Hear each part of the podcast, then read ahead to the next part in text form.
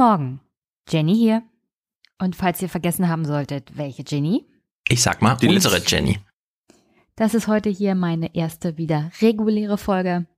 Und ich weiß, es ist Monatsanfang und eigentlich kommt jetzt hier der Hörerdank, aber meine Bank hat noch keine Abrechnung geschickt. Was heißt, ich kann den Superpack nicht aktualisieren. Das kommt dann nächste Woche und dann läuft alles wieder regulär. Auch gute Nachrichten. Ich habe schon im Mai mir neue ähm, Stunden zugelegt. Also bei Podigy habe ich mir jetzt einen neuen Plan geben lassen, so dass ich nicht mehr teuer Stunden dazu kaufen kann, sondern jetzt in einem Plan bin, der automatisch mehr Stunden hat und ich nicht teuer dazu kaufen muss. Ähm, mein Monatsbeitrag hat sich zwar erhöht, aber so habe ich ein bisschen, naja, Platz sozusagen. Äh, und wenn mal spontan oder irgendwie durch ein Interview oder ein Gespräch der Podcast länger dauert, muss ich keine Angst mehr haben, dass die Zeit mir ausgeht.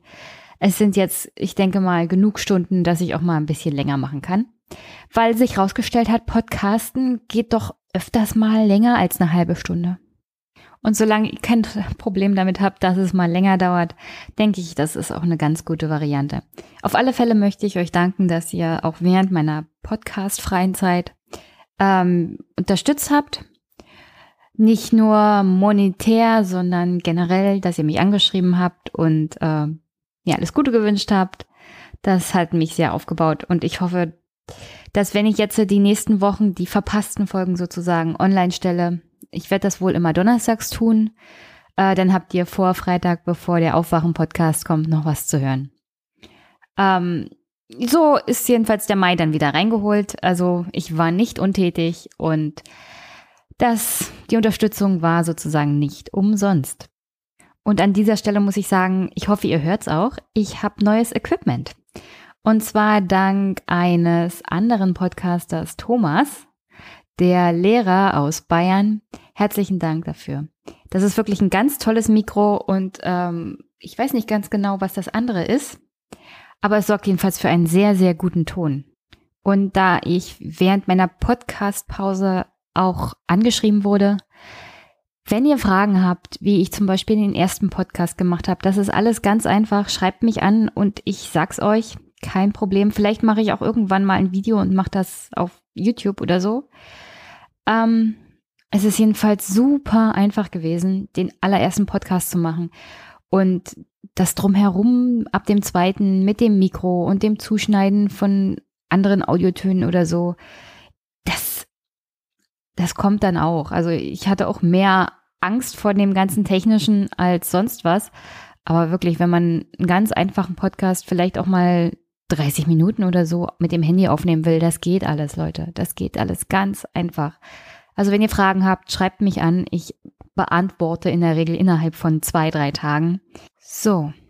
Und da das hier mein erster regulärer Podcast seit vier Wochen ist, äh, es gibt keine Kommentare, aber ihr könnt ruhig dranbleiben. Gleich gibt's den Wochenrückblick mit ein, zwei interessanten Sachen. Und danach kommen wir zum Hauptthema. Und dann geht's hier heute nämlich darum, Frieden schaffen mit deutschen Waffen. Es geht um Waffenlieferungen nach Mexiko unter Berücksichtigung der Tatsache, dass es Parteispenden an CDU und FDP gab, die in dem Zeitpunkt zuständig waren, unter anderem für die Genehmigung von Exporten von Waffen. Und wie das zusammenhängt mit einem Fall von illegalen Waffenexporten aus dem Jahr 2005 und dem jetzt bekannt gewordenen, ja, fragwürdigen Parteispenden aus dem Jahren 2010, die jetzt erstaunlicherweise erst in 2018 so richtig ans Licht kommen. Also jetzt erstmal der Wochenrückblick und dann wird's richtig interessant. Also diese Woche war mal wieder viel los. Wir haben auf einmal Handelsstreit beziehungsweise Handelskrieg mit den USA und es scheint so, als ob Europa sich da mal richtig gegen auflehnt. Aber mal gucken, was wirklich in Brüssel dazu passiert. Dann ist jetzt auf einmal doch Friedensverhandlungen mit Nordkorea. Also Herr Trump, entscheiden Sie sich doch mal. Der BAMF-Skandal scheint immer katastrophalere Ausmaße anzunehmen, was die Unfähigkeit unserer Regierung angeht und was die mangelnde politische Umsetzung von echten Konsequenzen angeht. irgendwie wollen alle keinen Untersuchungsausschuss, es sei denn, man ist bei der FDP oder AfD. Wobei es wäre nicht schlecht, einen zu haben. Denn wenn über 50 Millionen an eine Firma wie McKinsey geht, um sozusagen Verwaltungsarbeit zu optimieren, würde ich gerne mal wissen, was genau sie optimiert haben und ob sie überhaupt Ahnung davon hatten, was sie da getan haben. Ich schätze mal nicht. McKinsey ist dazu programmiert, dafür zu sorgen, dass in Unternehmen und in Verwaltungen alles schneller läuft mit weniger Personal. Und eins kann ich sagen, wenn in der Verwaltung weniger Personal und mehr Druck und höhere Statistik gefordert wird, vor allem von so Firmen wie McKinsey, die keine Ahnung haben von dem, was Beamte so in der Verwaltung wirklich tun, dann ist das Ergebnis das, was wir jetzt am BAMF sehen. Fehlerhafte Bescheide, fehlerhafte Verwaltungsakte. Und das heißt nicht nur fehlerhafte Verwaltungsakte in Form von Asylbescheiden, die vielleicht nicht hätten erlassen werden dürfen, sondern vor allem in Form von Asylbescheiden, die nicht erlassen wurden. Denn wenn du die Wahl hast zwischen, schaff jetzt mal sieben Bescheide innerhalb eines Tages und dann prüfst du nicht so genau und dann kannst du sagen, gut, abgelehnt, dann lehnst du eher ab, als dass du nochmal prüfst. Und ist das korrekt? Nein, ist es nicht. Aber ich würde jetzt auch den Verwaltungsbeamten im BAMF keinen Vorwurf machen, weil die die Ahnung haben und unter Stress stehen, hm, kann ich nachvollziehen, dass man da erstmal einen Stempel drauf macht. Und dann gibt es ja noch die Tatsache, dass offensichtlich dazu geführt hat, dass Herr Weise, während er zwei Jobs hatte, und zwar als Chef der Arbeitsvermittlung des Arbeitsamtes sozusagen in Deutschland und des BAMF, doppelt doppelt besetzte Posten und keinen von beiden hat er wirklich gut ausgefüllt. Wie auch.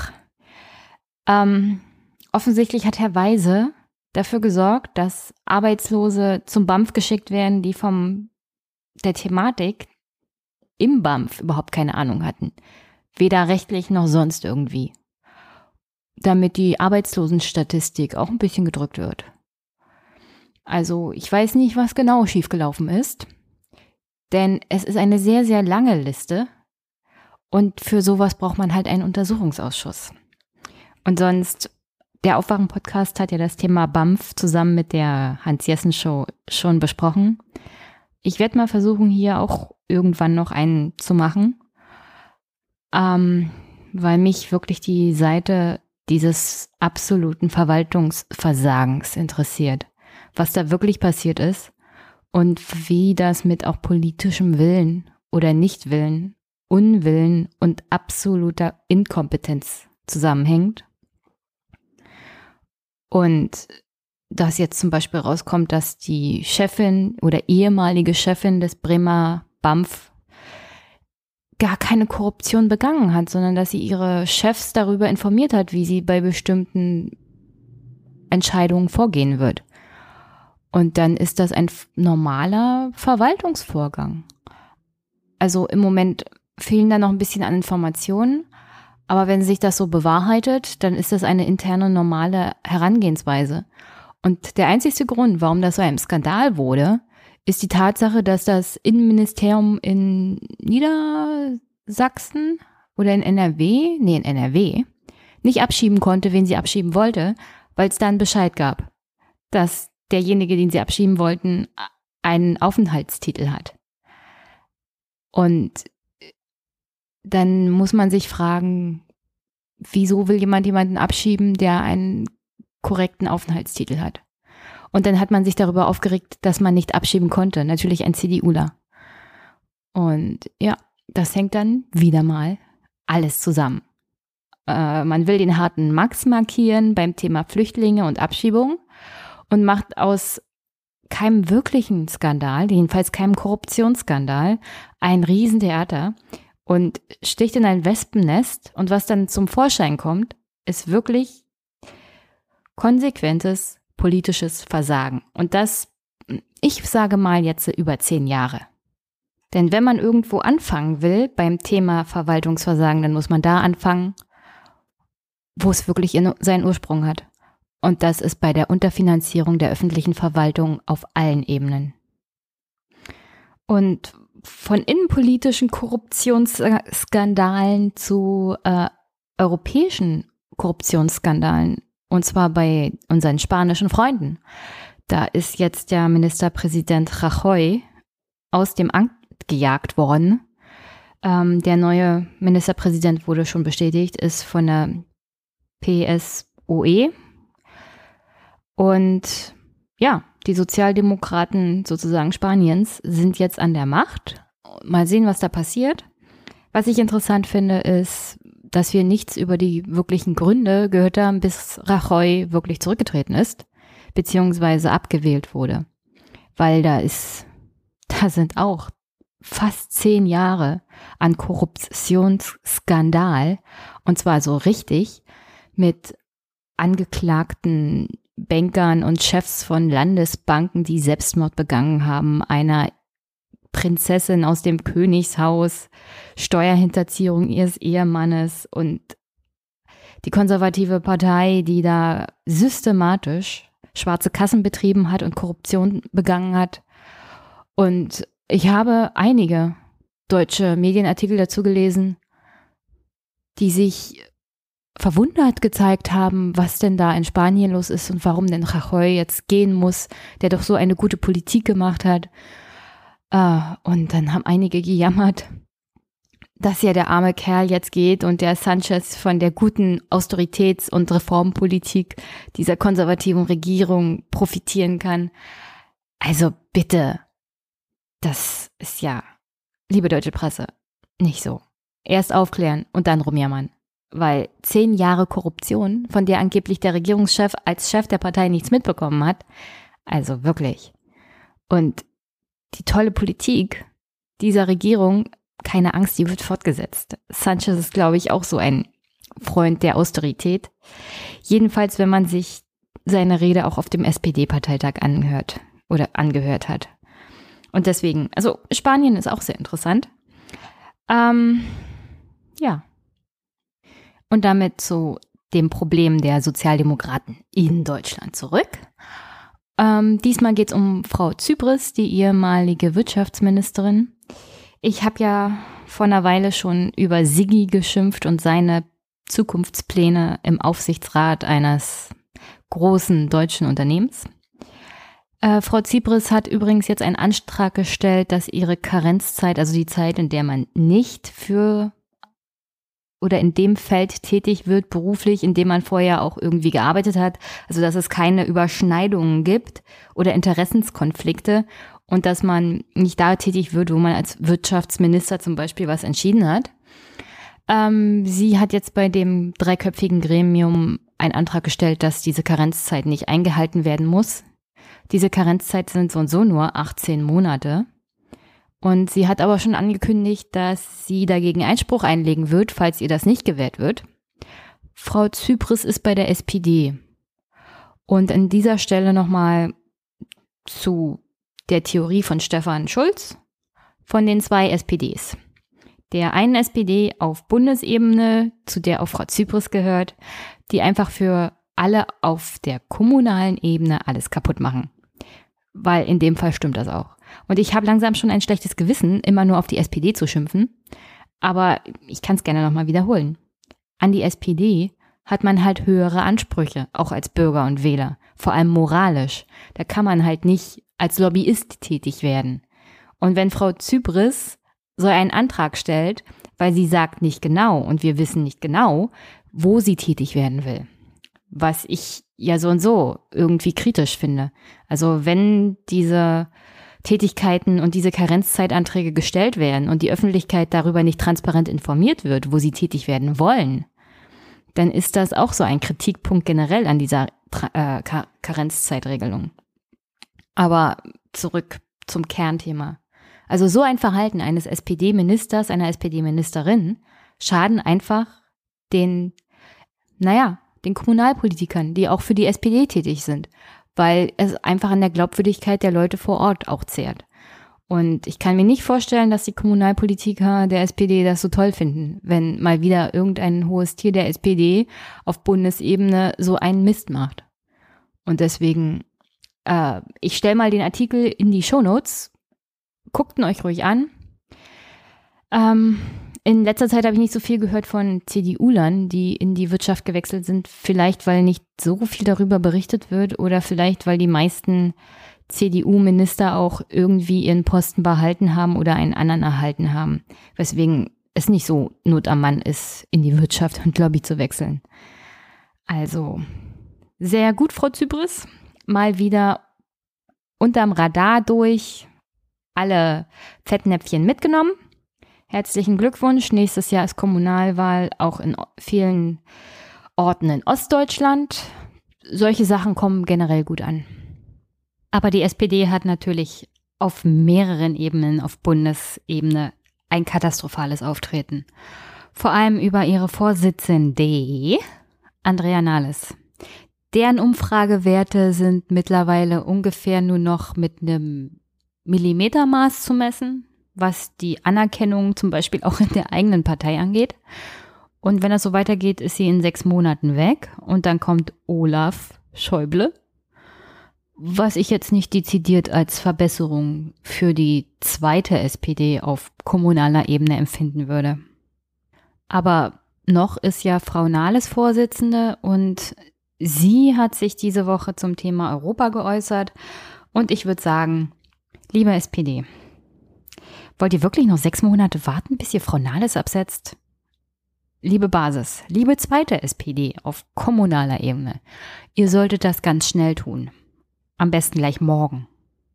Denn während zum Beispiel Frau Merkel schon was zum Thema Europa und den Reformvorschlägen von Emmanuel Macron gesagt hat, wie zum Beispiel, dass sie sich einen europäischen Währungsfonds wünscht, der selbstständig Kredite vergibt, aber gegen Auflage, oder eine europäische Eingreifstruppe, ähm, wenigstens noch mit Parlamentsvorbehalt, das ist doch schon mal was, Erstaunlicherweise aber unter Beteiligung von Großbritannien, die ja eigentlich immer noch davor stehen, aus der EU auszutreten. Ähm, und dann soll zum Beispiel auch der EU-Haushalt, der ja auf sieben Jahre im Voraus geplant wird, schon vor der Europawahl nächstes Jahr fertig sein. Frau Merkel begründet das damit, dass dann während der Wahl keine Hängepartie mehr sein wird. Aber das Problem ist, dass die CDU so natürlich, also generell die konservativen Parteien so mehr Spielraum haben. Beziehungsweise die Parteien, die jetzt im Parlament sind und an den Regierungen sind. Weil nächstes Jahr, wer weiß, was da für Parteien mehrheitlich auch im EU-Parlament sind. Auf der einen Seite hat sie damit recht, auf der anderen Seite einen Haushalt zu planen auf sieben Jahre, während die Wahl schon in einem Jahr ist für das Europaparlament, ähm, naja, Frau Merkel macht halt Politik im Gegensatz zur SPD. Denn die hat sich folgendermaßen zum Thema EU-Reformen oder Reformvorschläge auch von Emmanuel Macron geäußert. Denn wir wissen ja, Emmanuel Macron hat Vorschläge gemacht, die vor allem auch mehr Initiative auf finanzieller Ebene, auch von Deutschland, generell von allen europäischen Staaten erfordern würde. Und genau in diesem Punkt hat Andrea Nahles hat anscheinend die ganze SPD-Führung die gleiche Haltung wie alle deutschen Parteien. Wir wollen zwar mehr Europa und ein intensiveres Europa, aber es darf halt nicht mehr kosten. Vor allem darf es die Deutschen nicht mehr kosten. Und deswegen ist Frau Nahles skeptisch gegenüber dem gemeinsamen, naja, Haushalt oder der gemeinsamen Finanzkraft der Eurozone, wie sie sich Emmanuel Macron vorstellt. Unter anderem zum Beispiel, dass man auch mal einen Schuldenschnitt macht, ähm, um hier im generell mal voranzukommen, gerade das den Bereich der südlichen europäischen Länder, aber es betrifft natürlich auch Frankreich selber, die ja auch mittlerweile in einen sehr bedenklichen finanziellen Bereich kommen. Jedenfalls, wenn man sich die Politik anguckt, die Deutschland da in dem Bereich macht, gegen fast alle anderen europäischen Staaten. Und, aber wie gesagt, Andrea Nahles ist da skeptisch. Olaf Scholz hat so und so schon während der Haushaltsphase gesagt, was er davon hält, nämlich gar nichts.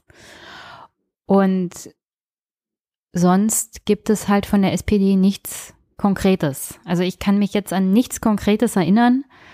Man ist halt skeptisch und man überlegt noch und Frau Nahles sagt, Herr Schäuble, Herr Olaf Schäuble wird eine Antwort geben auf die Reformvorschläge von Emmanuel Macron. Nur das Problem ist, dass die SPD da halt wieder der CDU hinterherläuft, weil Frau Merkel im Juni auf dem Europagipfel da auch nochmal Konkretes sagen wird und das jetzt schon getan hat. Und sie wird bei ihrer Haltung bleiben. Und die SPD weiß noch gar nicht, welche Haltung sie hat. Und deswegen wird das, so wie ich das kommen sehe, alles untergehen und nichts Konkretes bei rumkommen. So, und weil wir bei dem Thema EU sind, was diese Woche noch war, eine Sache, auf die mich einer meiner Twitter-Follower hingewiesen hat, und zwar geht es um das Leistungsschutzrecht für Presseverleger. Also, ich will da nicht so genau ins Detail gehen, weil ich mich bei dem Thema so gut wie gar nicht auskenne. Äh, ich habe ein bisschen nachgelesen und habe festgestellt, es gibt in Deutschland ein Gesetz dazu. Ähm, das wirkt sozusagen überhaupt gar nicht. Es war auch von vornherein ein Lobbygesetz für die Verlage. Und Lobbyarbeit für die Verlage machen ja die Parteien CDU und SPD auch gerne. Das haben wir ja bei dem letzten Koalitionsvertrag feststellen können, beziehungsweise durften das die Zeitungsausträger feststellen. Ähm, ich weiß jedenfalls nur, dass dieses Leistungsschutzrecht für Presseverleger auf Bundesebene eingeführt wurde im Jahr 2013 und dass das halt nicht so wirkt, wie man sich das vorgestellt hat. Falls einer meiner Hörer sich da ein bisschen intensiver auskennt, hinterlasst mir gerne mal einen Kommentar, den würde ich auch gerne mal abspielen, äh, weil das sprengt jetzt im Wochenrückblick einfach ein bisschen den Rahmen. Aber worauf ich hingewiesen wurde, und zwar folgendes. Dieses Leistungsschutzrecht soll nach Willen auch unter anderem der Kanzlerin jetzt auf EU-Ebene eingeführt werden, weil ein Gesetz, das schon auf Bundesebene nicht funktioniert, wird wahrscheinlich noch viel besser nicht auf EU-Ebene funktionieren. Vor allem, weil die Deutschen wieder mal alles dafür getan haben, dass das Gesetz auf EU-Ebene ungefähr genauso ist wie auf Bundesebene in Deutschland, ähm, was es wieder völlig für die Tonne macht, sozusagen. Das, was es leisten soll, wird es jedenfalls nicht leisten und was darunter leiden wird, ist Urheberrechte von zum Beispiel freien Journalisten. Worum es mir aber hier an dem Punkt geht, ist, ähm, dass die CDU auf Europaebene beziehungsweise die CDU in dieser konservativen Parteienlandschaft im EU-Parlament Druck macht auf die Parlamentarier, für dieses Gesetz zu stimmen. Also selbst wenn Konservative sagen, also dieses Gesetz macht überhaupt keinen Sinn, selbst in der eigenen Partei, in der CDU, dann werden sie unter Druck gesetzt und bedroht. Und zwar in die Richtung, naja, wenn du nicht unter dem Maß abstimmst, wie wir das wollen, dann wirst du das nächste Mal nicht auf die Liste gesetzt, verlierst deinen Posten oder bekommst das, diesen und jenen Posten oder Vorteil nicht. Das natürlich alles hinter verschlossenen Türen, wie die CDU das immer gerne macht. Aber das ist sozusagen der Fraktionszwang auf EU-Ebene, den die CDU da durchführt. Und das macht die Partei halt gerne. Nicht nur in Deutschland auch, sondern auch auf EU-Ebene. Und das ist schon ziemlich perfide.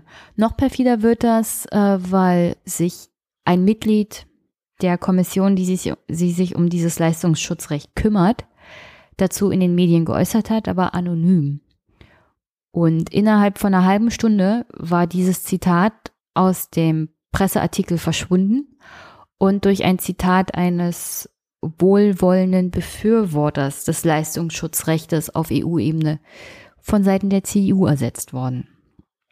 Also Meinungsmanipulation würde ich das jetzt mal bezeichnen, in Kooperation mit den Verlagen, die dieses Gesetz gerne wollen. Also da funktioniert Lobbyismus wirklich Hand in Hand. Perfekt, liebe Medien, perfekt. Ähm, aber wie gesagt, liebe Hörer, hinterlasst mir ruhig einen Kommentar zu diesem Thema, weil ich finde das schon recht perfide, was ich so mitbekommen habe und was ich kurzfristig gelesen habe zu diesem Thema, äh, was da auf EU-Ebene zu diesem Leistungsschutzrecht auch abläuft. Das ist wirklich bedenklich. Und da sollte man mal genau hingucken, was die CDU denn auch außerhalb von Deutschland in Brüssel so treibt. Was die CDU so in Deutschland treibt, wissen wir ja. Durch Presse und Co. Und zwölf Jahre CDU-Regierung zeigen einem ganz deutlich, was das für eine Partei so ist. Hinter verschlossenen Türen und hinter den Kulissen ist es noch deutlich schlimmer. Und damit zu einem Thema, das mich über die Woche eigentlich am allermeisten beschäftigt hat. Und das sind die laut Medienberichten angeblichen Bestechungsversuche des Waffenherstellers Heckler und Koch gegenüber Bundestagsabgeordneten der CDU und FDP. Also laut Berichten beziehungsweise laut Rechercheergebnissen sollen zum Beispiel jeweils 5000 Euro an FDP-Abgeordnete und 10.000 Euro an die CDU Rottweil geflossen sein im Jahr 2010, um eine Entscheidung zur Ausfuhr von Sturmgewehren nach Mexiko zugunsten der Firma Heckler und Koch äh, zu beeinflussen. Wobei Bestechung in diesem Fall, glaube ich, erstmal nicht so richtig das Wort wäre, das ich benutzen würde, weil wenn jemand wie ich zum Beispiel, der seine Diplom-Abschlussarbeit zum Thema Parteispenden und Parteifinanzierung gemacht hat, das, was Heckler und Koch gemacht hat, und das werde ich hier auch noch ein bisschen rausarbeiten, ist an sich keine Bestechung und ist an sich nicht illegal, was die Rechtslage angeht. Was eher ein Problem ist, sind die völlig aus den Fugen geratenen Auswüchse von Lobbyismus. Und wenn man sich die Zahlen so anguckt, diese Spenden für wie wenig Geld, teilweise auch egal, ob es in diesem Fall dazu geführt hat oder nicht. Also für wie wenig Geld teilweise Firmen Gespräche mit Bundestagsabgeordneten bekommen und nicht irgendwelchen Bundestagsabgeordneten, sondern wirklich Leuten, die in der jeweiligen, in dem jeweiligen Fach, in dem sie tätig sind, auch Einfluss haben und Einfluss auch in Ministerien und Verwaltungen haben und zugunsten der Unternehmen zum Beispiel tätig werden können oder beeinflussen können, auch die Entwicklung von Gesetzen mit beeinflussen können und für wie wenig Geldspende das in Deutschland zu haben ist, was sich teilweise für die Firmen millionenfach auszahlt, das ist schon erschreckend. Und ich finde Abgeordnete oder generell, vor allem Abgeordnete, müssen über jeden Zweifel erhaben sein und dürfen nicht mal in den Ansatz kommen, dass die Bürger das Gefühl haben, dass sie korrumpierbar sind. Und das unterminiert halt die Demokratie. Wenn der Abgeordnete nicht mehr unabhängig agiert oder wenn das, der Bürger das Gefühl hat, dass ähm, die Geldspende eines Unternehmens mehr Einfluss hat als die Wahlstimme, dann leidet nicht nur das Ansehen des Politikers oder der Partei, die er vertritt, sondern generell das Ansehen der Demokratie. Und ich finde, Politiker haben da ein, nicht alle, aber doch in zunehmendem Maße keinen Blick dafür, was das anrichten kann und wie schädlich das ist für unsere Demokratie generell.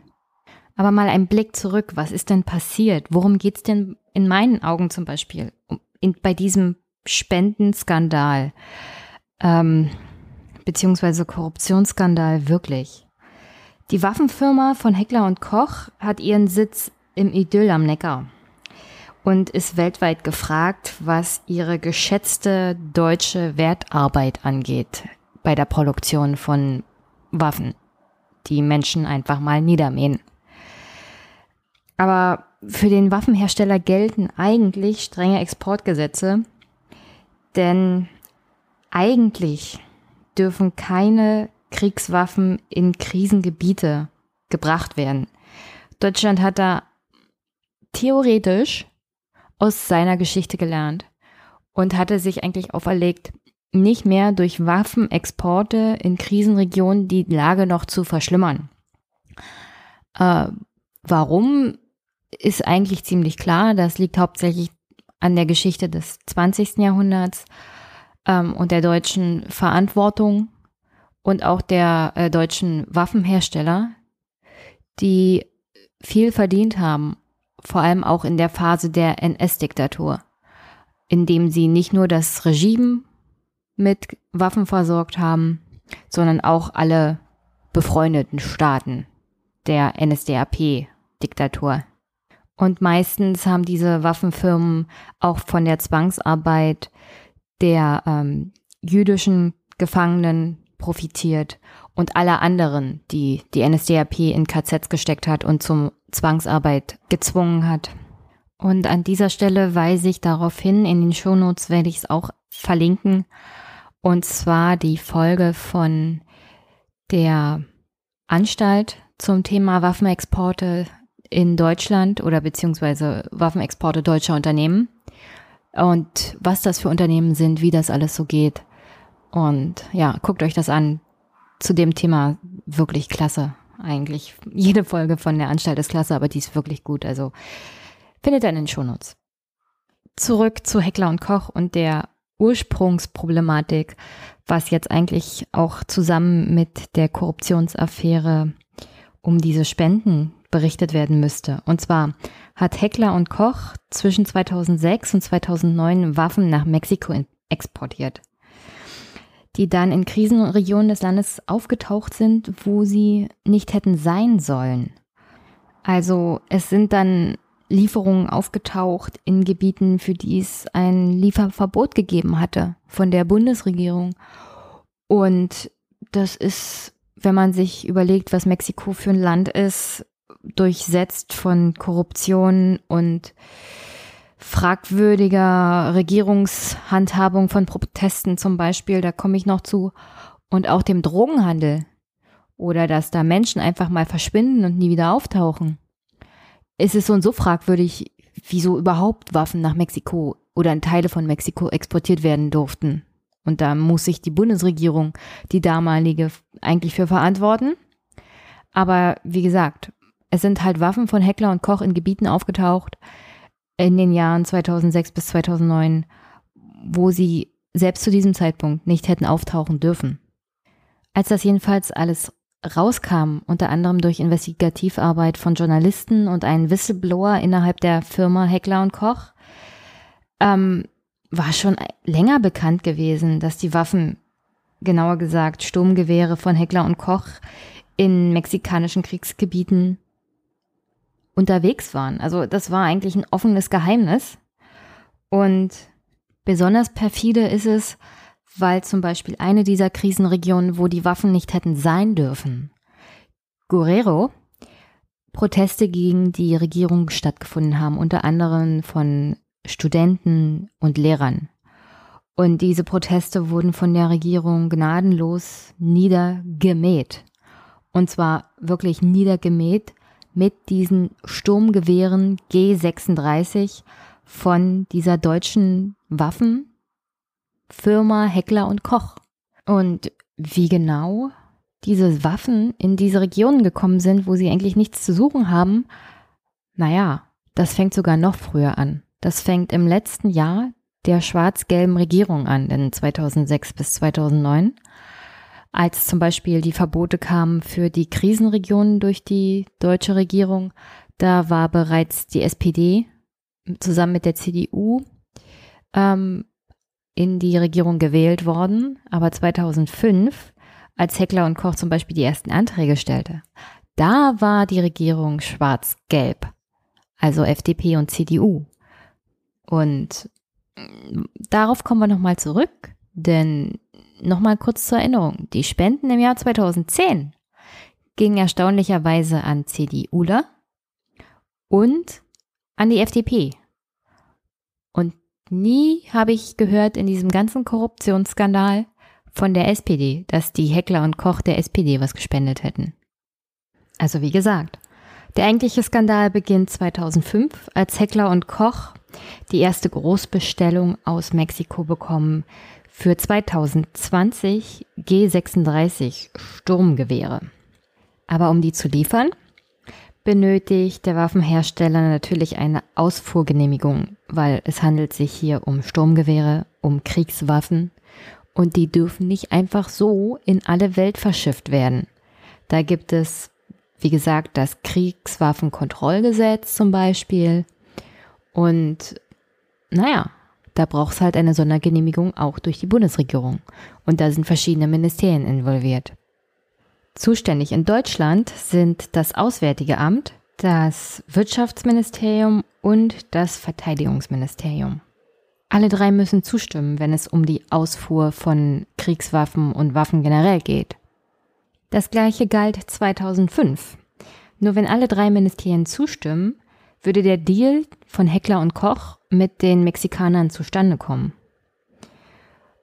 Doch es gibt da einige Probleme.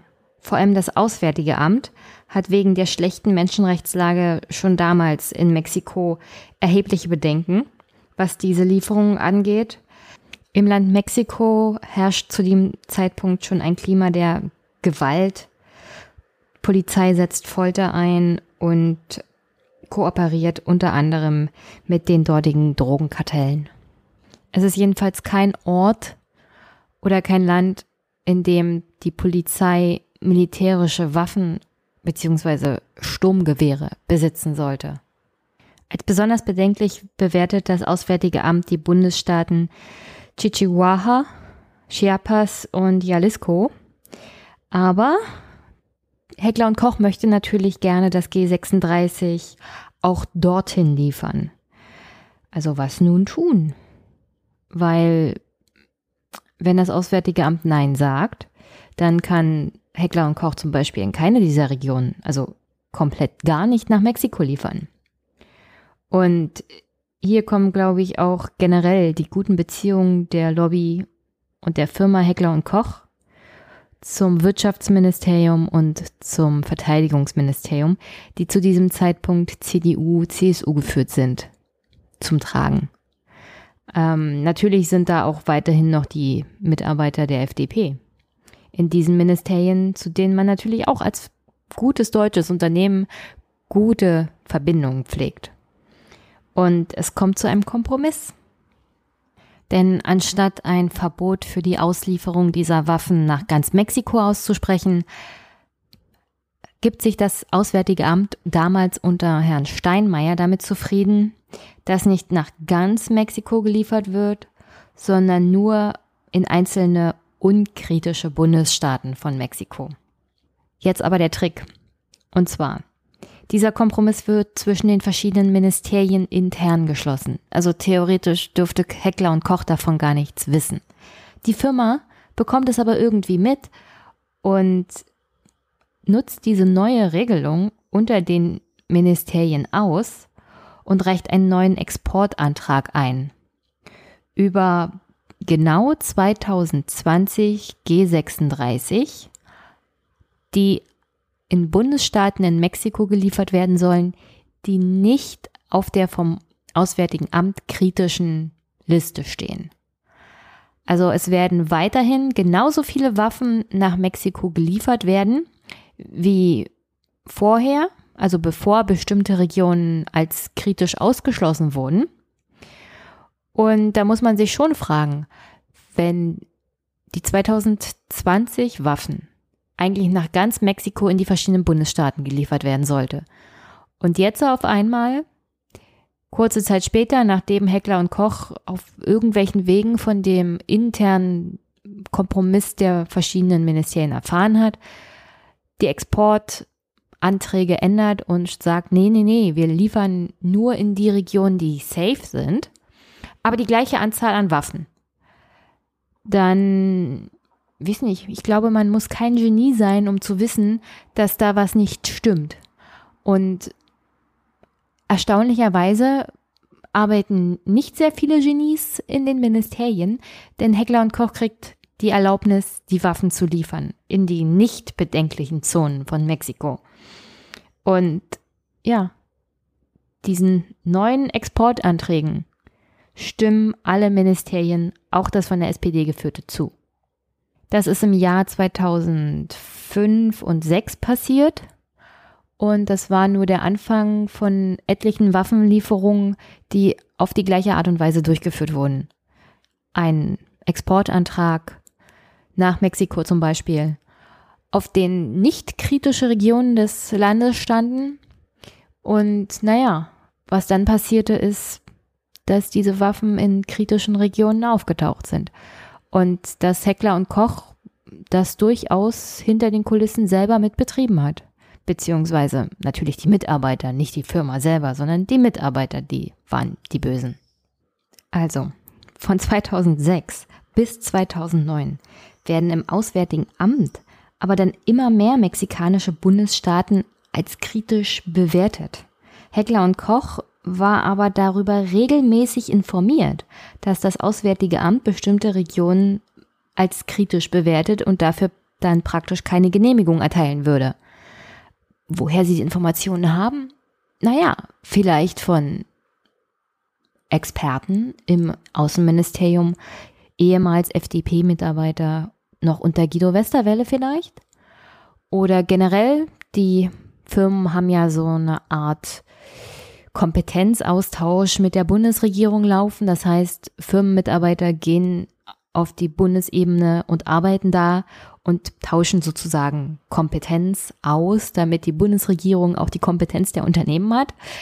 Was dazu führt, dass die Unternehmen ihre Lobbyisten praktisch an den Entscheidungszentralen zu sitzen haben und dann natürlich auch immer über Sachen informiert sind, wie zum Beispiel Heckler und Koch, über die sie nicht informiert sein sollten, weil dann nämlich das passiert, was sie gemacht haben, und zwar einfach nur die Ausfuhranträge so manipuliert. Ich nenne es mal manipuliert, dass sie durchgewunken werden, beziehungsweise dass sie genehmigt werden. Weil wenn man weiß, was nicht auf dem Antrag stehen darf, dann hat man einen kleinen Vorteil und schreibt einfach ein anderes, einen anderen Bundesstaat drauf.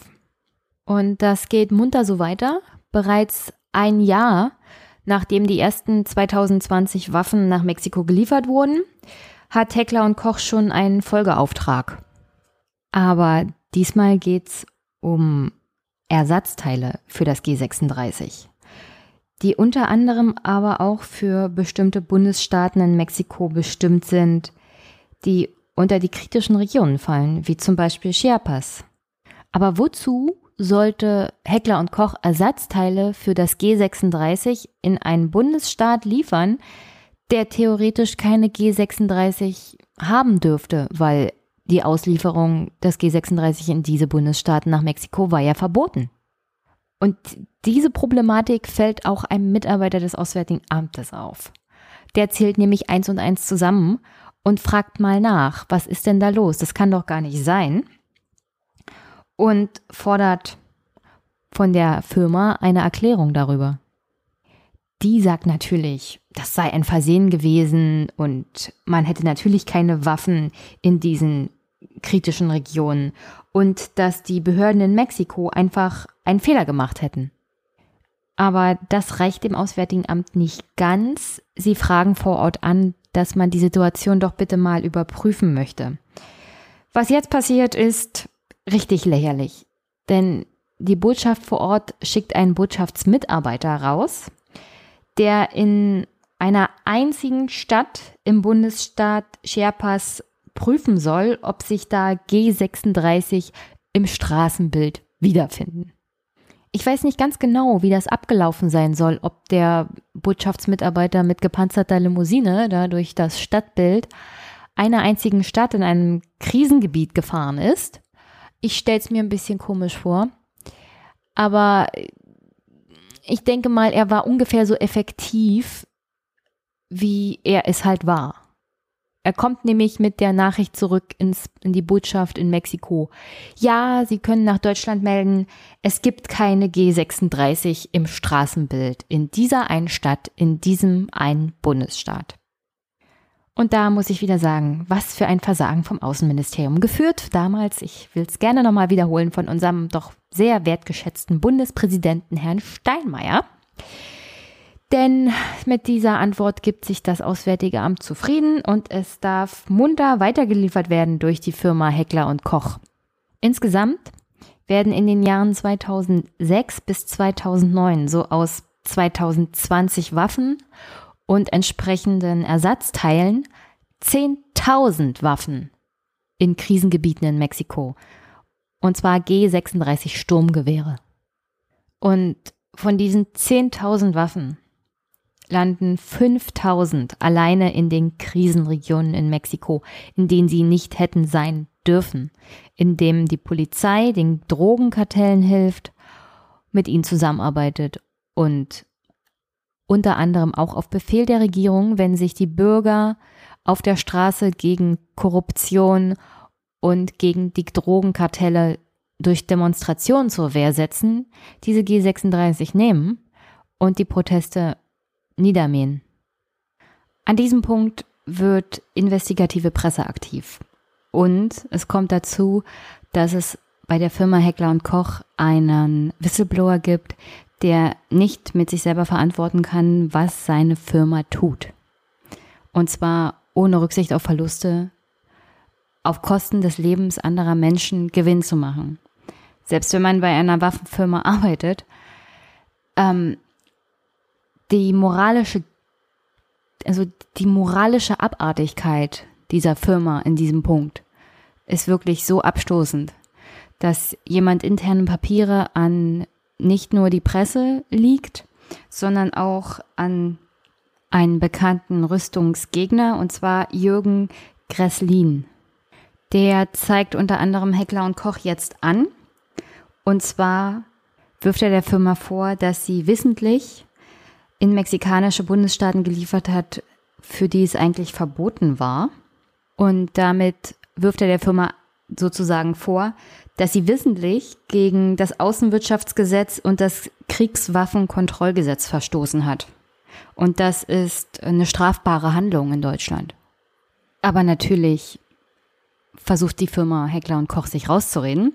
Sie behaupten doch ganz frech, sie hätten keinen Einfluss darauf, wo die Waffen am Ende des Tages landen. Aber wir sind ja jetzt im Jahr 2018 im Jahr 2015 wurde bereits Anklage gegen Heckler und Koch und verschiedene Mitarbeiter der Firma erstattet. Ähm, der Prozess begann am Landgericht Stuttgart im Jahr 2016. Der Prozess ist noch nicht vorbei, er läuft noch jetzt im Jahr 2018 und mittlerweile weiß man jedenfalls schon so viel, dass Mitarbeiter zum Beispiel auch in Mexiko bestimmte hohe Regierungsmitarbeiter bestochen haben, um dafür zu sorgen, dass die Waffen nicht nur in den sicheren Regionen in Mexiko landen, sondern dass die Leute auch mal ein Auge zudrücken, wenn das G36 in die unsicheren Kriegsregionen, Krisenregionen, obwohl Kriegsregionen eigentlich auch passend wäre, kommen. Der Insider, der die wichtigen Informationen nicht nur an Herrn Gräslin, sondern auch deutsche Reporter gegeben hat, hat unter anderem berichtet, dass der damalige Chef der staatlichen Beschaffungsstelle in Mexiko von Mitarbeitern von Heckler und Koch und von sehr hochrangigen Mitarbeitern von Heckler und Koch bestochen wurde. Es gab ungefähr 25 US-Dollar für jedes verkaufte G36 Sturmgewehr. Wenn man bedenkt, dass Heckler und Koch Millionen mit diesem Deal gemacht haben, wenn nicht Milliarden, dann ist das doch ein ziemlich geringes Bestechungsgeld.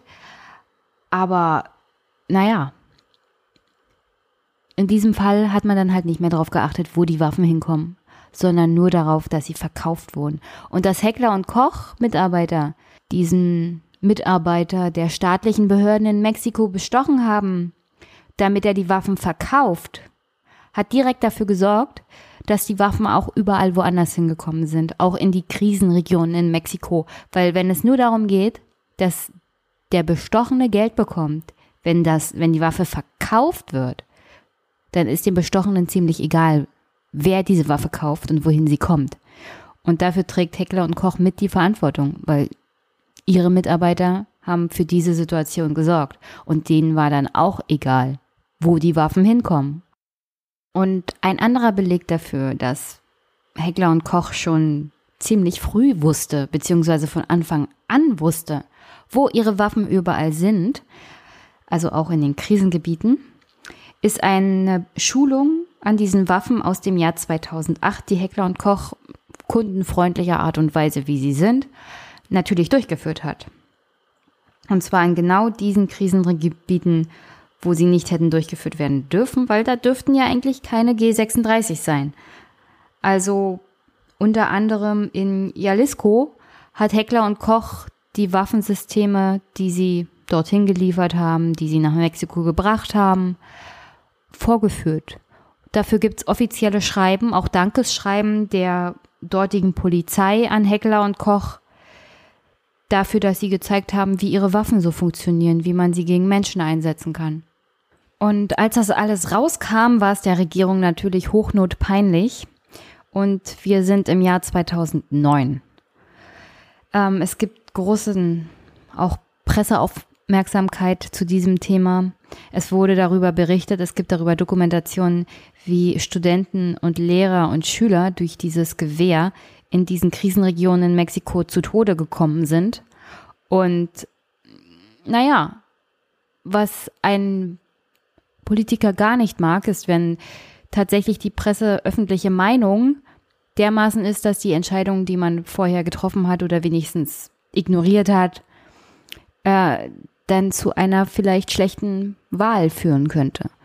Und deswegen war auch die Bundesregierung zu diesem Zeitpunkt schon CDU und SPD gezwungen zu handeln. Und es kam vermehrt dazu, dass das Auswärtige Amt und dass die anderen Ministerien auch genauer hingeguckt haben, wenn es um Ausfuhr von Waffen gerade bei Heckler und Koch ging. Unter anderem hat sich eine bekannte SPDlerin zu diesem Thema geäußert. Heidemarie Wiczorek-Zoll, ehemalige Bundesentwicklungshilfeministerin, hat damals zum Besten gegeben, dass die Bundesregierung aus dem Verhalten der Firma Konsequenzen ziehen muss und auch das Verhalten der Firma bei zukünftigen Entscheidungen über Waffenexporte berücksichtigen muss. Und erst auf Nachfrage, ob das auch heißt, dass Exporte in Zukunft nicht zugelassen werden, hat sie geantwortet, im Extremfall. Also bei der Situation, in der eine Waffenfirma bzw. deren Mitarbeiter dezidiert, manipuliert, bestochen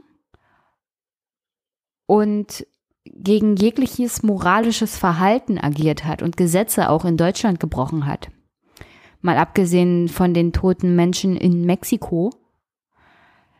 Äh, in der Situation meinte die damalige ehemalige Bundesentwicklungshilfeministerin nur im Extremfall dürfte man halt Export verbieten.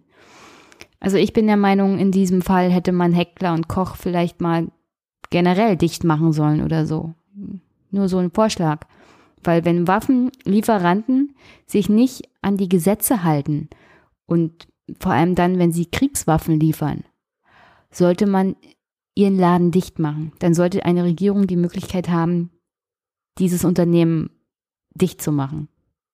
Aber wie gesagt, diese ganzen Machenschaften der Mitarbeiter der Firma Heckler und Koch sind ans Tageslicht gekommen wegen guter journalistischer Arbeit und wegen einem Whistleblower und wegen einem Rüstungsgegner, der sich von der Firma hat nicht halt einschüchtern lassen. Und so kommt es zu einer Gerichtsverhandlung unter anderem vom Landgericht Stuttgart gegen sechs Mitarbeiter der Firma. Und das ist im Jahr 2018 noch wichtig, was Heckler und Koch in 2005 angefangen und bis 2009 sozusagen durchgezogen hat. Denn es kam während dieser Gerichtsverhandlungen jetzt raus, dass noch im Jahr 2010 genau die Mitarbeiter, die jetzt angeklagt sind, Spenden gemacht haben. Und zwar an die FDP und an die CDU.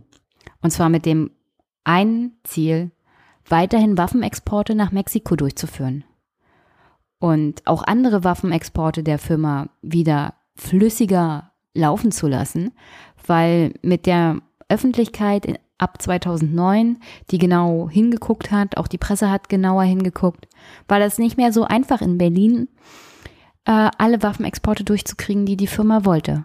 Und Spenden helfen ja bekanntlich immer mal ein bisschen, auch in Berlin. Nur die Sache ist folgendermaßen. Und zwar ist das nicht Bestechung, so wie es zum Beispiel äh, bei dem Beamten in Mexiko passiert ist durch die Firma beziehungsweise dessen Mitarbeiter, sondern hier handelt es sich tatsächlich um Spenden an Abgeordnete der FDP in Höhe von jeweils 5000 Euro, ähm, die auf Konten der Partei selber überwiesen wurden. Und die Firma Heckler und Koch hat eine Zahlung von 10.000 Euro an den CDU-Kreisverband Rottweil getätigt in den Jahren 2009 und 2010. Und das dortig bekannteste Mitglied ist der Unionsfraktionsvorsitzende Volker Kauder. Und natürlich befindet sich auch der Firmensitz der Waffenfirma Heckler und Koch im Wahlkreis von Herrn Kauder. Also ich bin mir ziemlich sicher, da gibt's gute freundschaftliche Verbindungen. Unter anderem auch zu dem damaligen Geschäftsführer von Heckler und Koch, Peter Bayerle. Der war selber als Richter im Bereich Rottweiler tätig und kannte aus dieser Zeit Herrn Kauder noch persönlich. Herr Bayerle ist einer der Angeklagten in dem Prozess gegen Heckler und Koch. Er soll unter anderem auch den mexikanischen Beamten bestochen haben. Und er hat unter anderem auch diese Spenden bei der Firma und im Vorstand von Heckler und Koch vorgeschlagen und durchgebracht, weil er unter anderem auch sehr frustriert war im Jahr 2010, dass in Berlin die Stimmung nicht mehr so waffenexportfreundlich für Heckler und Koch war. Und er hat sich gedacht, gut, dann machen wir das jetzt mal auf die politische Schiene. Und die politische Schiene heißt, ich spende ein, ein, paar bekannte und uns freundlich gesinnte Abgeordnete, die auch was zu sagen haben in dem Bereich Exporte, vor allem von Waffen, ähm, die vielleicht Kontakte haben zum Wirtschaftsministerium, zum Außenministerium und zum Verteidigungsministerium, die die entsprechenden politischen Verbindungen und das entsprechende Standing haben, um selbst in einer angespannten Situation noch Exportgenehmigungen durchzukriegen. Und dazu gehört unter anderem Herr Kauder, definitiv. Und jetzt dazu, dass das, was Heckler und Koch beziehungsweise Herr Bayerle da getan hat, ähm, das ist alles nicht wirklich illegal. Denn was passiert ist, ist, dass die Firma Geld gespendet hat. Und zwar personengebunden. Das Parteispendenrecht in Deutschland gibt her, dass Parteien Spenden entgegennehmen können von Firmen, von Privatpersonen, von jedem, äh, von einem Cent bis oben, der Himmel ist die Grenze.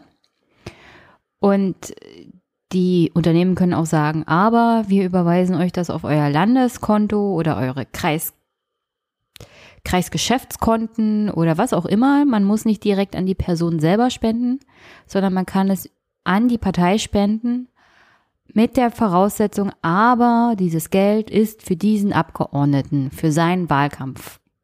Wie auch immer. Das sieht halt auf dem Konto der Partei generell besser aus, wenn sie Spenden einnimmt und der Abgeordnete ist fein raus, weil er sie nicht direkt einnimmt, sondern das läuft alles halt über die Partei und so ist es auch ein bisschen sicherer. Und um ehrlich zu sein, dann gibt es auch keine Probleme mehr mit zum Beispiel schwarzen Kassen und so. Das ist halt alles offener und nachvollziehbarer.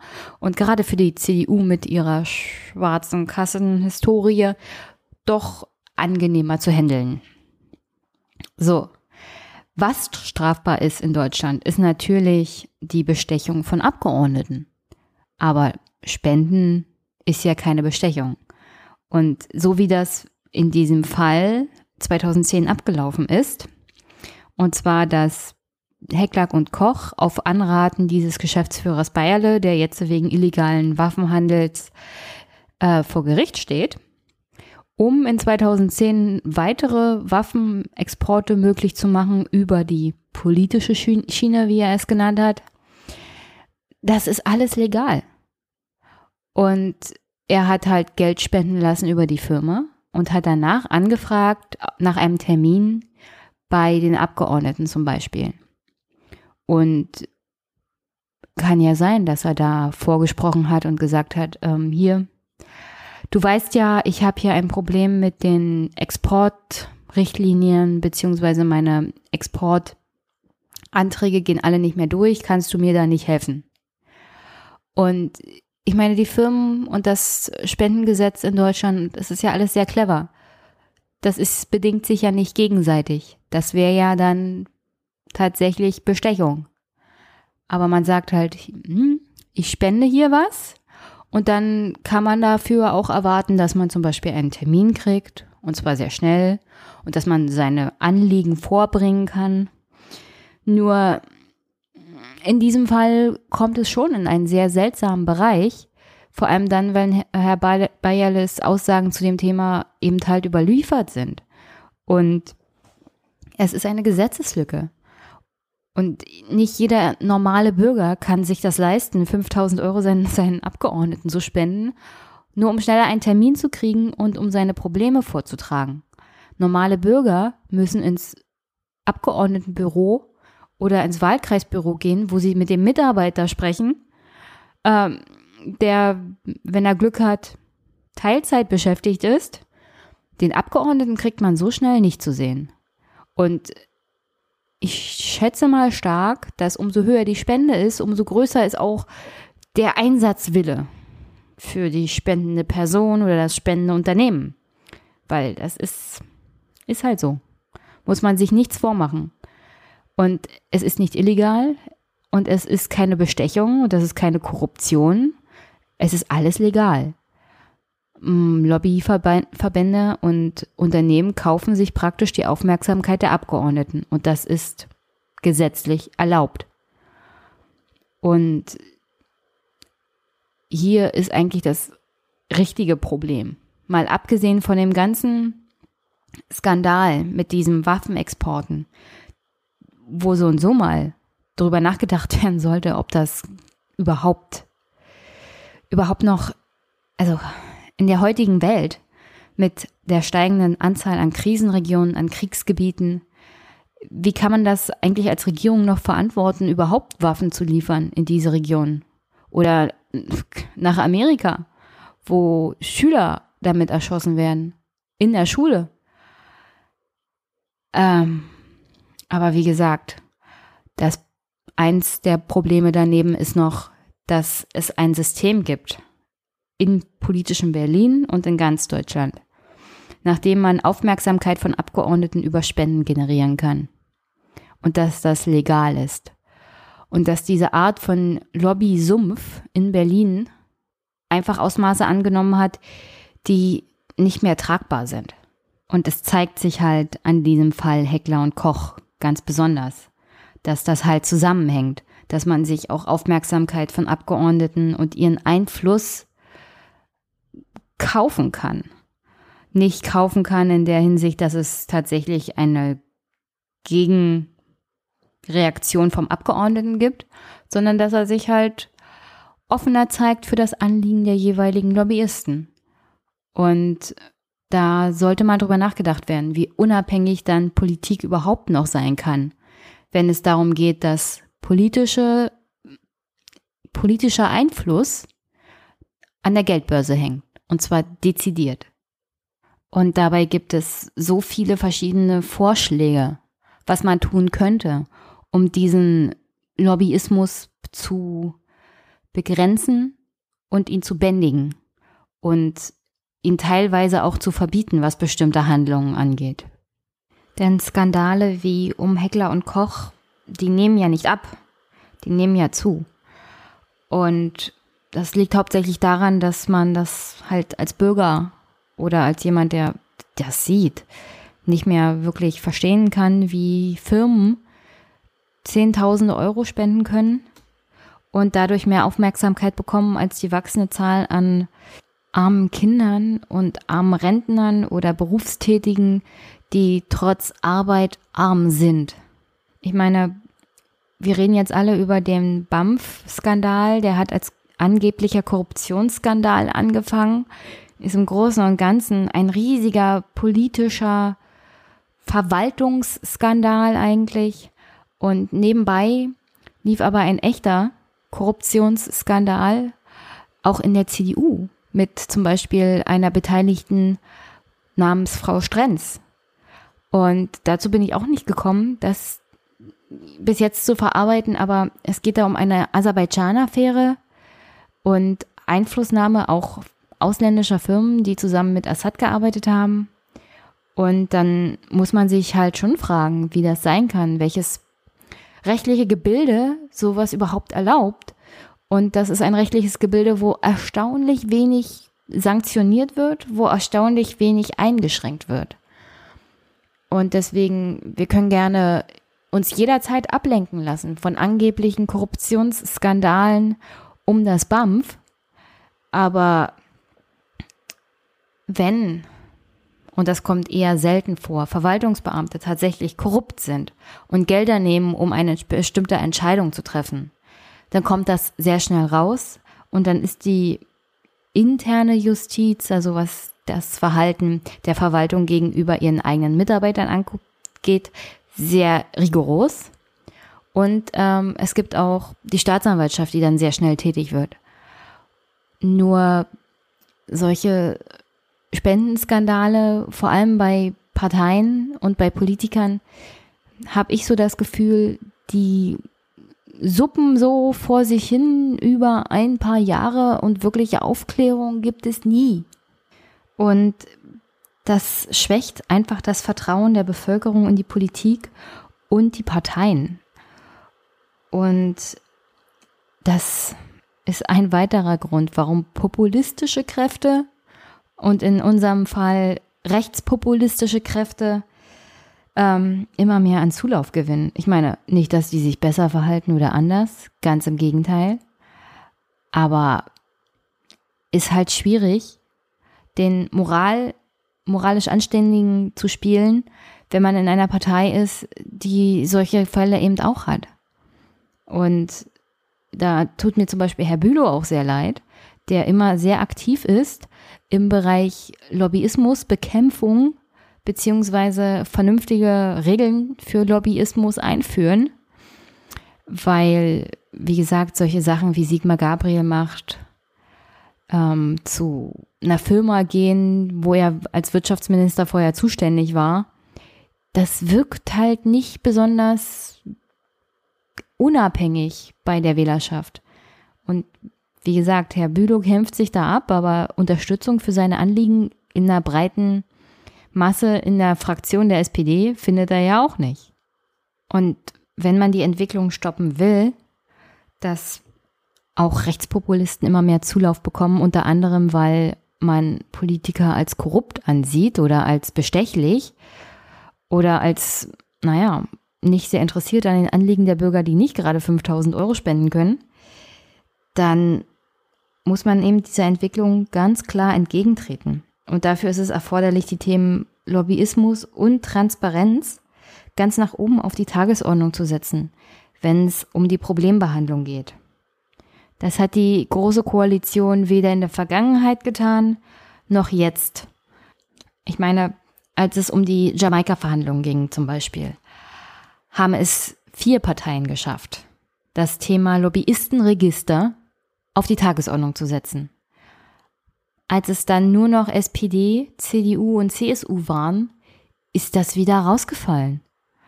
Und da muss man sich schon fragen, wie das sein kann, dass ausgerechnet, wenn eine große Koalition ist, unter anderem mit der SPD, die ja sozialdemokratisch ist, äh, theoretisch auch für Transparenz und gegen übermäßigen Lobbyismus, wieso dann solche Kleinigkeiten wie ein Lobbyistenregister rausfallen. Und Tatsache ist auch, dass mit jeder Legislatur die Hausausweise für Lobbyisten zunehmen. Also die Zahl der Ausweise, die ausgegeben werden von den Fraktionen zum Beispiel an Lobbyisten, nimmt einfach zu. Und das nicht irgendwelche Lobbyisten, sondern das sind Lobbyisten für große Firmen, für große Interessenverbände. Und die wenigsten sind Interessenverbände wie bekämpfe ich Altersarmut, wie bekämpfen wir Kinderarmut, sondern eher so Immobilienmakler und Co. Also da ist halt das Gleichgewicht völlig aus den Fugen geraten. Und wenn man wissen will, was man zum Beispiel tun kann, also Transparency und Lobby Control zum Beispiel fordern einheitliche Regeln, was die Lobbyismusbekämpfung beziehungsweise Eindämmung angeht. Und sie haben da einen Zehn-Punkte-Plan aufgestellt. Und ich stelle mal hier ein paar Sachen vor, was sie sich so vorstellen, was auch gut wäre für die Glaubwürdigkeit der Politik in Berlin generell, dass man das mit dem Lobbyismus mal ein bisschen transparenter wenigstens macht, dass man nachvollziehen kann. Was hinter verschlossenen Türen ist, sollte vor verschlossene Türen gezogen werden. Vor allem, wenn es darum geht, die Interessen von einzelnen Firmen zu wahren. Äh, ich will jetzt nicht alle Geheimnisse des Staates unbedingt wissen. Aber es kann nicht sein, dass man als Bürger nicht weiß, welche Lobbyistenvertreter im Bundestag ein- und ausgehen mit einem Hausausweis. Und zwar können die da einfach so rein. Nicht mal ein normaler Bürger kann das. Einfach so da reingehen. Also, das. Äh, eine Möglichkeit zum Beispiel für mehr Transparenz ist ein verpflichtendes Lobbyregister auf gesetzlicher Grundlage, was zum Beispiel Transparency und Lobby Control fordern, indem alle Lobbyakteure gleichermaßen vermerkt werden, also Verbände, Unternehmen, Agenturen, Kanzleien, Nichtregierungsorganisationen und Stiftungen.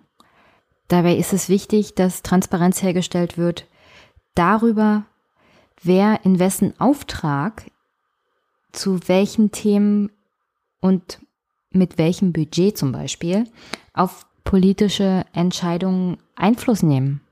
Ein weiterer Fortschritt wäre zum Beispiel ein Beauftragter für Transparenz bei den politischen Interessenvertretungen. Jemand, der zum Beispiel die Einhaltung des Parteispendengesetzes oder des Parteiengesetzes generell überwacht und die Aufgaben übernimmt, die momentan beim Präsidenten des Deutschen Bundestages angesiedelt sind. Und naja, wenn man sich so anguckt, was Herr Lammert in den letzten Jahren so geleistet hat und was Herr Schäuble eigentlich leisten will und wie wahrscheinlich es sein wird, dass er auch gegen Herrn Kauder zum Beispiel mit seinen Forderungen auf ein kleineres Parlament durchkommt, würde ich sagen, da braucht es eine unabhängige Stelle.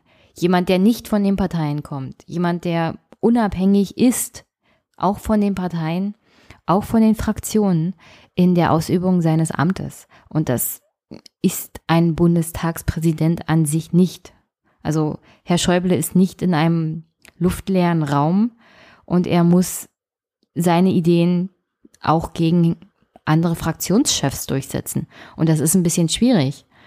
Und deswegen, wenn die Aufgabe von unabhängigen Stellen durchgeführt würde, wäre es wahrscheinlich wirksamer. Was seit Jahren gefordert wird und bis heute nicht so richtig umgesetzt wird, ist die Offenlegung von Interessenkonflikten. Zum Beispiel auf den Euro genau offenlegen von Abgeordneten, was sie an Nebeneinkünften haben.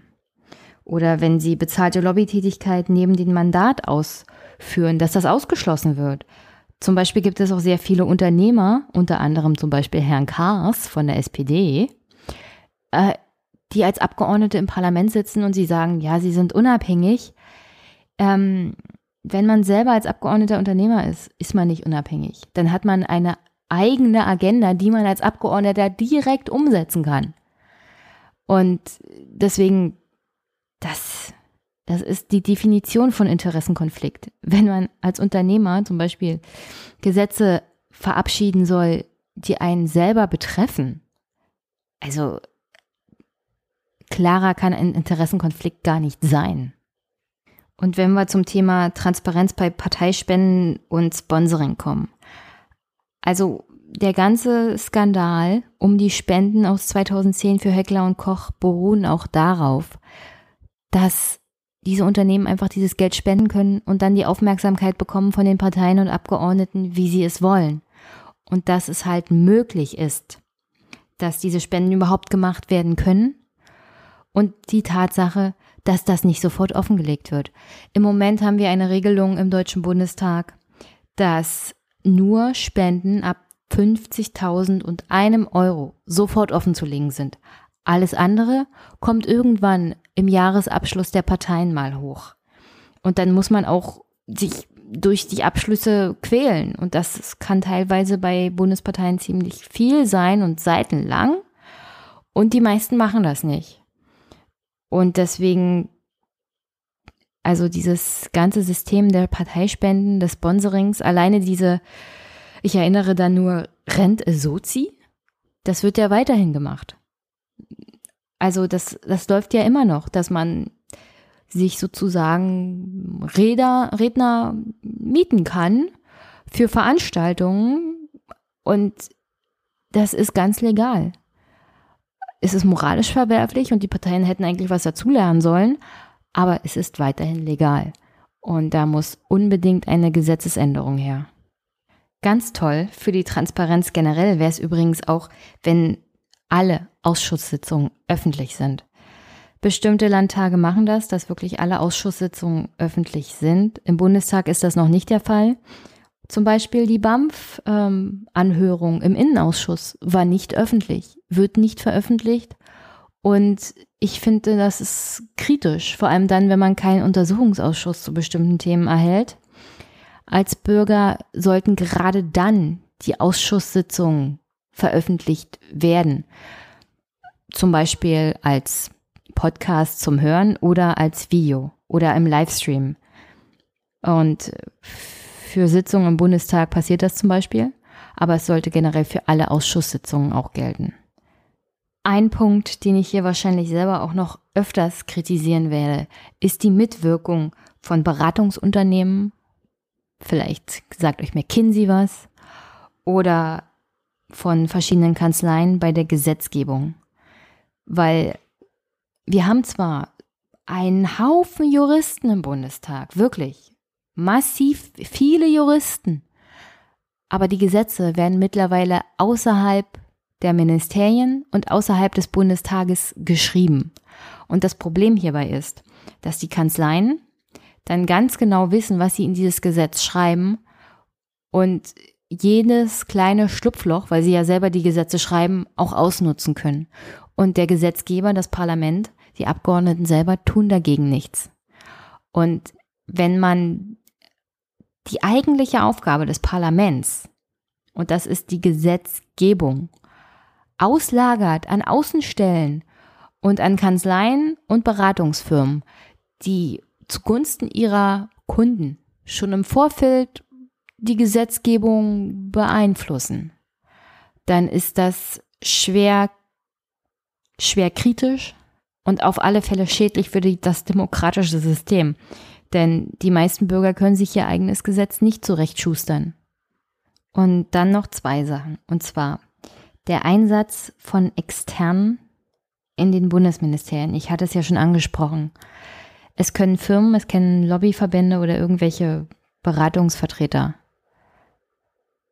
externe Experten in die Ministerien schicken. Und das nennt man dann Wissensaustausch oder Kompetenzaustausch. Und erstmal ist es nicht besonders transparent. Und dann zum anderen, diese Firmen schicken natürlich ihre loyalsten Leute in die Ministerien und haben dann da einen direkten Ansprechpartner. Und das ist wieder so ein Wettbewerbsvorteil, der schwer nach Korruption und Interessenvertretung stinkt. Und diese Leute hätten eigentlich in meinen Augen in den Ministerien gar nichts verloren. Also wenn sie schon Lobbyarbeit im Bundestag betreiben, das kann nicht sein, dass sie auch noch in den Ministerien sitzen. Und das Gleiche gilt dafür, dass Politiker nach ihrer aktiven Zeit direkt in diese Unternehmen, Beratungsfirmen oder sonst was wechseln und ihr Wissen und ihre Erfahrung, den Einfluss weiterhin geltend machen. Und zum allerletzten Punkt, es kann auch nicht sein, dass die Ministerien zum Beispiel im Rahmen ihres Personalaustausches mit Externen Beamten Sonderurlaub gewähren, die dann bei großen Firmen, wie zum Beispiel im Fall von dem Außenamtsmitarbeiter bei VW landen und da jahrelang tätig sind. Das, also, Korruption ist nicht das richtige Wort, weil es ja nicht korrupt ist. Es ist gesetzlich sogar erlaubt und es ist so geregelt. Ich habe noch nicht die richtige Beschreibung dafür. Es ist auf alle Fälle moralisch verwerflich, was da abgeht.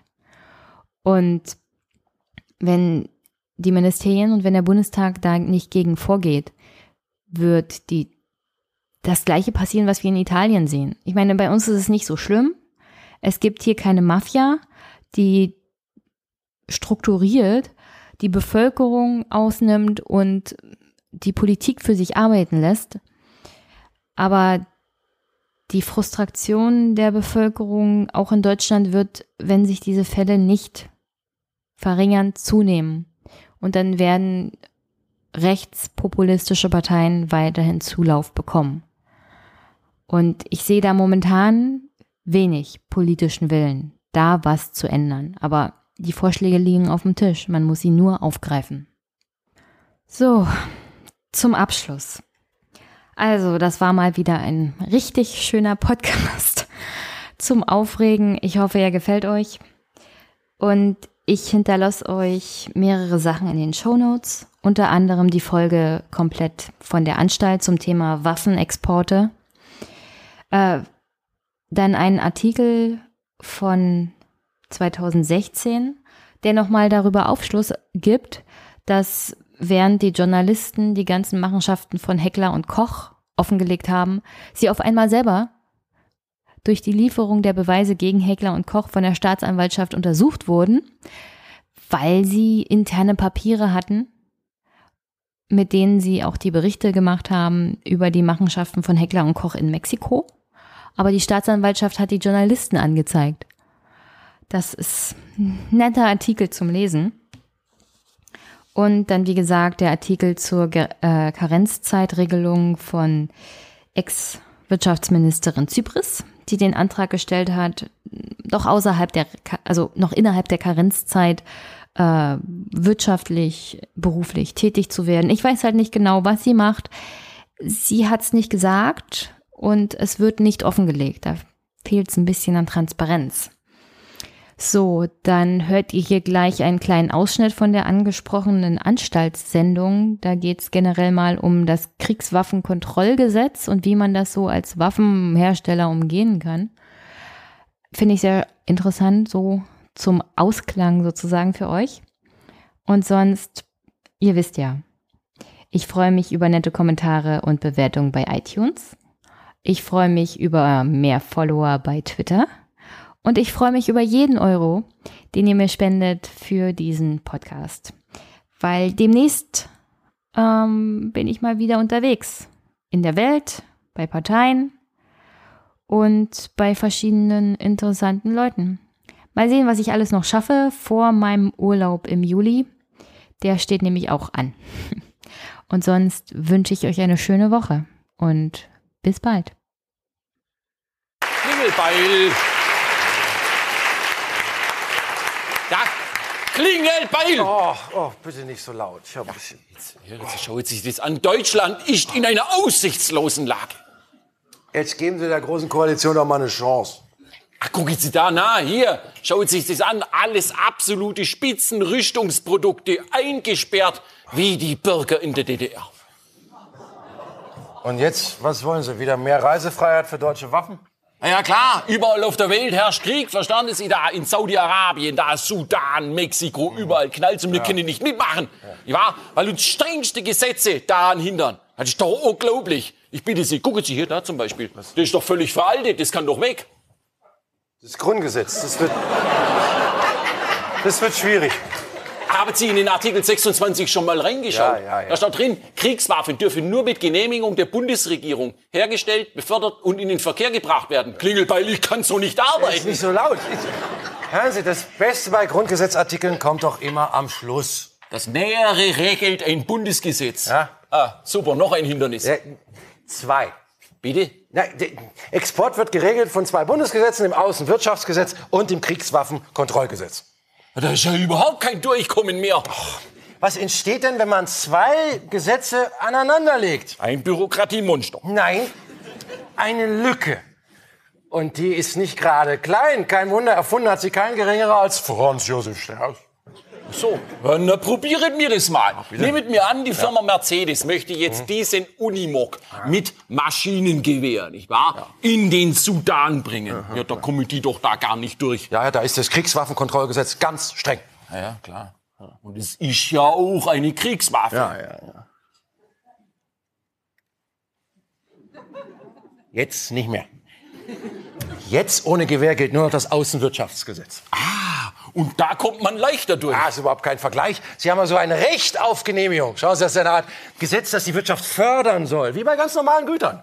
Ja, und das ist ja auch ganz normale Familienkutsche, gell? Prinzip. Gut. Hat halt eine Militärbereifung, Tarnanstrich, gell, eine Halterung für ein Maschinengewehr, aber... Aber was können Sie dafür, wenn im Ausland Ihnen jemand wieder ein Gewehr draufpappt? Genau.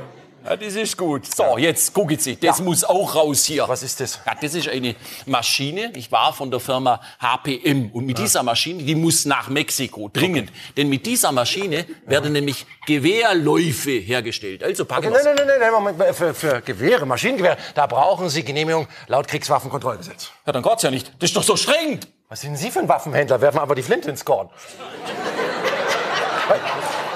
Jetzt überlegen Sie doch mal. Versuchen Sie einmal mitzudenken. Das ist ja nicht so schwierig. Können Sie nicht vielleicht aus so einem Gewehrlauf ein Abflussrohr machen? Ja, klar. Und schon können wir uns das Gesetz scheißen. Genau, weil das Kriegswaffenkontrollgesetz sieht nämlich Ausnahmen vor für Güter, die nicht nur militärisch, sondern eben auch zivil genutzt werden können. Ein sogenanntes Dual-Use-Gut. Super, dann kann die Maschine ja nach Mexiko. Jawohl, super. Zack, und haben sie ein Rohr verlegt. Na? Fühlt sich, fühlt sich gut an. Ja, fühlt sich ich gut mir, an. ne? Jetzt passen Sie auf. Dann nennen wir den Eurofighter einfach ein ziviles Passagierflugzeug für zwei Personen. Nein, nein, nein, nein, nein, das machen wir nicht. Das ist doch Kacke. Nein, das machen wir nicht. Und wenn wir die Bomben vorher abwerfen? Ein Kampfjet ist eine Kriegswaffe. Das bleibt es auch. Und die darf laut politischen Grundsätzen der Bundesregierung nicht in Länder, in denen bewaffnete Konflikte stattfinden. Also kein Export. Doch, natürlich.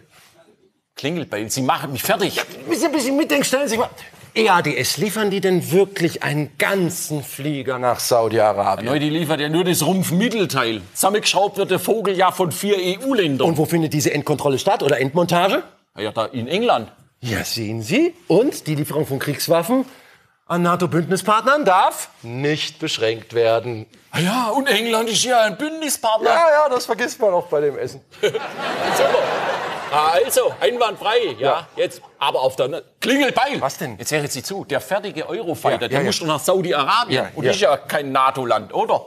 Also geht's doch nicht. Doch, wenn der deutsche Anteil an dem Gesamtprojekt unter 20 Prozent liegt. Ja, und wenn das Rumpfmittelteil ein bisschen größer ist? Sie meinen größer als 20 Prozent? Ja, dann müssen wir diesen Export leider noch mal besprechen. Und dann wird geliefert. Einwandfrei. Ja. Aber wenn Sie es noch einfacher haben wollen, können Sie es natürlich so machen. Pass auf. Sie können einfach, wie die Firma Rheinmetall das gemacht hat, eine Waffenfabrik kaufen, zum Beispiel auf Sardinien. So, und davon liefern Sie dann direkt Bomben made in Germany an Saudi-Arabien. Die müssen natürlich noch erstmal umsteigen in den Eurofighter. Und von dem her fallen Sie dann in den Jemen. Und was sagt nachher da die Bundesregierung dazu? Ah, Die sagt, naja, da müssen sich Italiener drum kümmern. Die Firma steht schließlich in Sardinien. Ja, Und was sagen die Italiener dazu? Die sagen, da müssen sich die Deutschen drum kümmern. Das ist schließlich eine deutsche Firma. Schön, dass sich da so viele nicht drum kümmern. Das ist Europa. Ja. Ja? Aber jetzt passen Sie auf. Klingelbeil. Was denn jetzt noch? Was ist das? Wir haben doch schon- Sie da. Hier. Klingelbeil. Ja, ja. Jetzt schauen Sie, der Leo 2, der von Kraus Maffei Wegmann in Deutschland zusammengeschraubt wird, ja, der will doch auch raus in die Welt, der will was sehen, der will in die Türkei, in den Sudan, verstehen Sie? Ja, wie geht das? Wie kommt der raus? Der schraube die da vorne die Kanone ab, nicht wahr? Oder fahren Sie über Sardinien? Oder behaupten Sie, es sei ein mobiler Rohrreiniger? Okay, ja, Klingelbeil, sprechen Sie. Okay, also bei dieser Art Export müssen wir ein bisschen grundsätzlich werden. Ne? Bitte nicht. Ach, grundsätzlich wird eine Ausfuhr von Kriegswaffen oder Rüstungsgüter in Länder außerhalb der NATO oder in Kriegsländer nicht genehmigt. Sie wollen mich also grundsätzlich ruinieren. Sie hören nicht zu. Bitte? Hören Sie, wenn die Bundesregierung sagt, im Grundsatz nein, dann meint sie im Ausnahmefall ja. Welcher Ausnahmefall? Ah, sehen Sie, Lieferungen können genehmigt werden, wenn es im besonderen sicherheitspolitischen Interesse der Bundesrepublik ist. Und im wirtschaftlichen Interesse. Nein, Rüstungsexporte sind kein Mittel der Wirtschaftspolitik. Ja, wer entscheidet denn über die Ausnahmegenehmigungen? Der Wirtschaftsminister. Nein, Moment, weil nur der weiß, wie man keine Wirtschaftspolitik macht. Ah, na klar, logisch. Jetzt. Konsistent in der Argumentation. Was jetzt? Hab sogar ich verstanden. Ja, natürlich. Also. Dann macht er eine Ausnahmegenehmigung und schon rauschen wir nach Nein, Katar. nein, nein, nein, so schnell geht's natürlich nicht. So heikle Exporte, die müssen natürlich erstmal genehmigt werden vom Bundessicherheitsrat. Das ist so eine Ministerrunde rund um Merkel. Ja, und dann wird das Ganze in aller Öffentlichkeit zerredet. Nein, die Runde tagt geheim, äh, begründet nichts und genehmigt im Grunde fast alles. Und das Beste ist, von den genehmigten Exporten gehen 60 Prozent in Länder, die wir gar nicht hätten beliefern dürfen. Super. Aber jetzt sagen Sie, was machen wir mit den Patrouillenbooten? Äh, äh, wie kriegen wir die jetzt nach Saudi-Arabien? Oh, oh, oh, das machen wir natürlich grundsätzlich nicht. Verstanden, General. Sagen Sie Klingelbeil. Ja. wenn wir grundsätzlich alles machen, ja, wozu haben wir dann die ganzen Regeln? Oh, das ist für die Bürger. Weil sie haben das Gefühl, sie sind Teil einer Friedensnation und gleichzeitig können sie grundsätzlich alles exportieren, was sie wollen. So sind wir quasi beides. Ne? Rüstungs- und Entrüstungsweltmeister.